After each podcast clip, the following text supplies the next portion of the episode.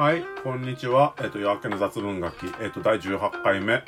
はい、ゆきにえです。こんにちは。えっ、と、今回何話そうかな。えっ、と、来週は、あの、社員旅行があって、あの、ラジオお休みですね。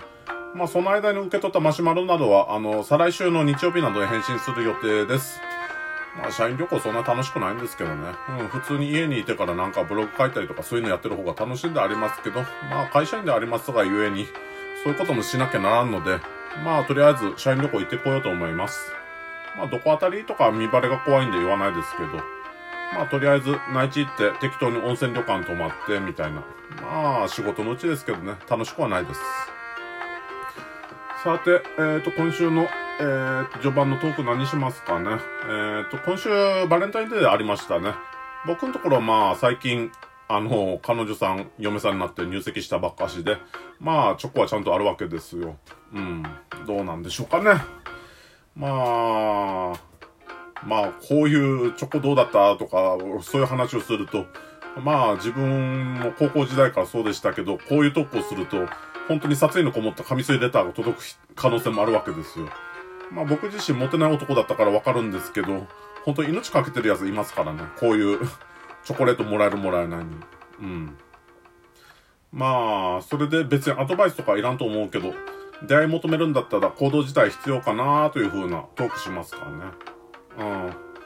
まあ実際、まあ出会いとか求めて、あの、バカにして婚活パーティーとか行かない人とか多いかもしれないですけど、ああいう行動自体必要な気がしますね。まあ、実際、まあ出会い、どこで出会えるかとかそういうのはわかんないですけど、まあ職場とかでも全然出会いがなかったりとかそういうのだと、まあいつまで経っても彼女とかできないし、ある程度そういう人がいるところに行く行動自体は必要な気がしますね。まあ、出会い系アプリとかもありますけど、あれはもう男女ともに容姿とか年収とかそういうの値踏みし合う世界だから、いるだけで、あの、心が削られる戦場みたいな場所なんで、まあ、それほどおすすめはしないですね。あまあ、僕自身プログラマーなんですけど、昔、あの、出会い系サイトとか作ってたこともあるんですけど、まあ、自分が使っ、作ってたのは出会えない系サイトで、まあ、あの、桜だけ用意して、男女が登録してきても、男はこの桜に通して、あの、金を巻き上げるだけ巻き上げてか、じ、実際に出会わせないサイトとか、まあそういうのもありはするんですよ。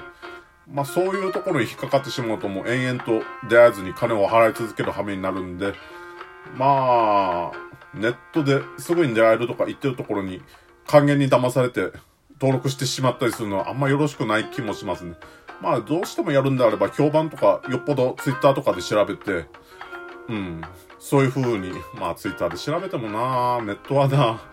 出会えない系サイトっていうのはいろんなところにあるんで、そういうところ引っかかってしまうのはどうしようもない気がしますね。まあ実際にやったとしても、あの、マップルだっけ？なんだったっけ？よくわかんないですけど、まあそういうところに登録したとしても、あの、コメント返すだけでもお金がかかる世界ですから、あの、実際の効率とかは、あの、リアルでの出会い系パーティーとか、出会い系パーティーというか婚活パーティーとかそういうのに参加した方が可能性高そうな気がしますね。まあ、だけどネットで出会えないかどうかというと、自分の嫁と僕らも、あの、ブログ経由で出会ってるわけでございますし、まあ実際に SNS でちゃんと活動していた、いたら、あの、出会う可能性はなくもないわけでございますよ。まあネットで出会うにはどうするのかって言われたら、まあ、ちゃんとその人を見て付き合うことですね。あの、コメントの返信とか、あの、SNS 上の付き合い方としても、相手を馬鹿にしたりして、あの、適当なコメントとか返したりするわけじゃなくて、もうきっちり相手のことを見て、あの、リアルと同じぐらい真心で人と接することじゃないかなと思いますけどね。まあ、画面の向こうにいるのは実際に生きた人間でございますし、まあ、どんな風に考えてるかとか、ちゃんと気持ちを考えた上で、レスポンスを返していくことが重要なことじゃないかなと思います。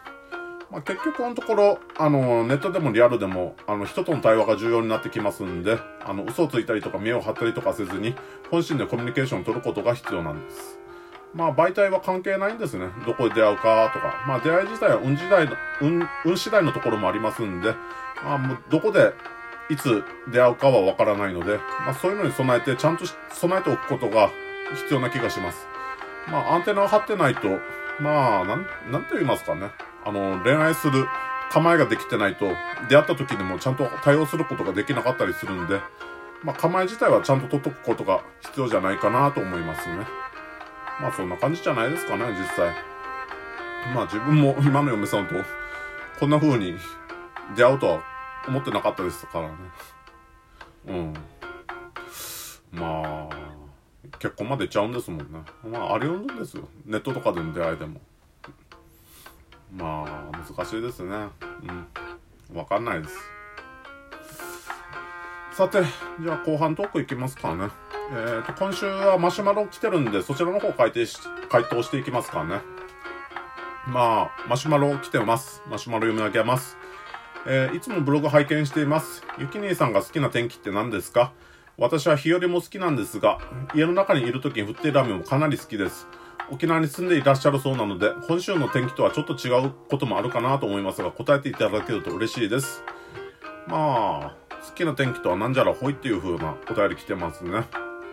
まあ僕自身はあの夏場のピーカーに晴れた日なんかに海辺にドライにドライブに行くのが好きですね。あの沖縄の海が一番綺麗に見えるのはカンカンに晴れたあの7月の午後2時ぐらいだったりするわけで、まあそういう日にうるま市の海中ロードとか、ああいう海が綺麗なところをドライブすると、本当に海の底まで透けて見えるような綺麗な海を見ることができるわけですよ。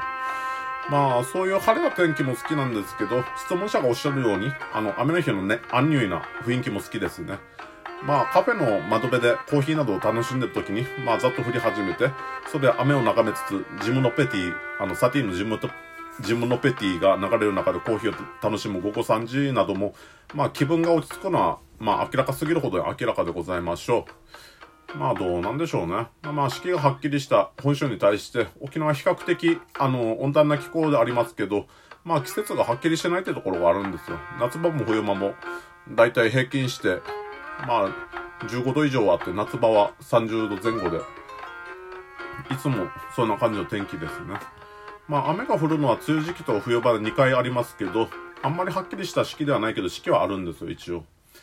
まあ、冬場の天気というのは曇りがちでどんよりしていて、なんとなく薄暗くて、まあ、気分が落ち込んできますね。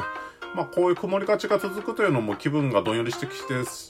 どんよりしてきてしまうので、まあ、晴れてる方がいいですね。まあ、やっぱり夏場にバキッと晴れ渡った青空に白い雲というのが沖縄らしい美しい季節というか、美しい天気じゃないかなと思いますね。まあ、でも、夏場のそういう天気の時っていうのは、まあ、紫外線も恐ろしい量が降り注いでるんで、予防策講じておかないと、火傷に近い日焼けしますけどね。まあ、どうなんでしょうね。沖縄県民夏場、海辺でビーチパーティーするのがみんな好きですよね。うん。まあ、ビーチパーティーっていうのが、まあ、内地の人からはあんまわかんない概念かもしれないですけど、あの、海辺に行ってバーベキューして、あのー、海眺めながら、バーベキューして食べるのが、そういうパーティーがあるんですよ。で、実際、まあそういうパーティーするための場所がいろんなところのビーチにあったりとかして、みんな夏場に行って、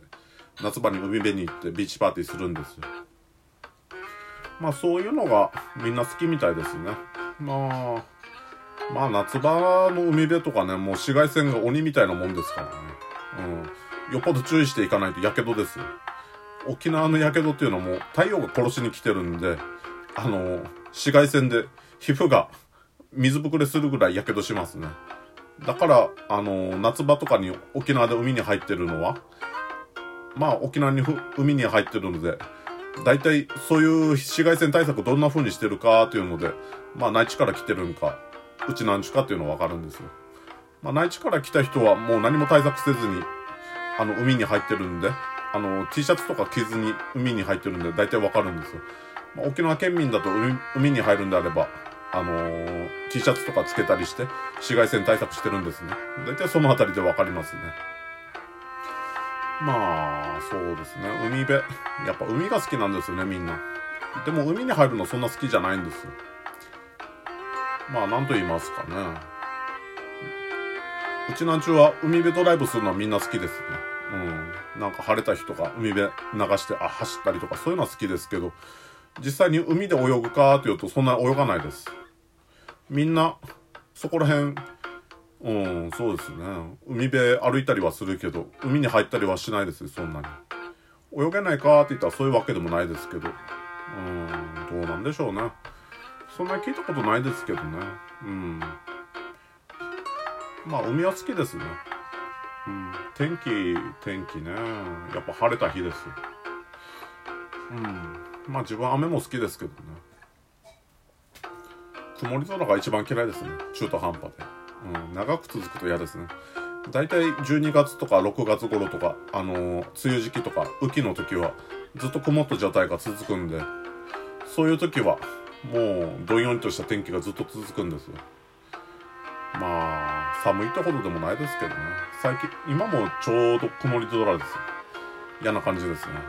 うん。まあ、日曜日のラジオ収録が終わったら大体ガソリン入れに入れ行ったりとかするんですけど、雨が降ってると、あの、車洗車することができないんで、大体一月に1回ぐらいワックス洗車するんですけど、まあちょっと頻度増やした方がいいかなとも思いますけどね。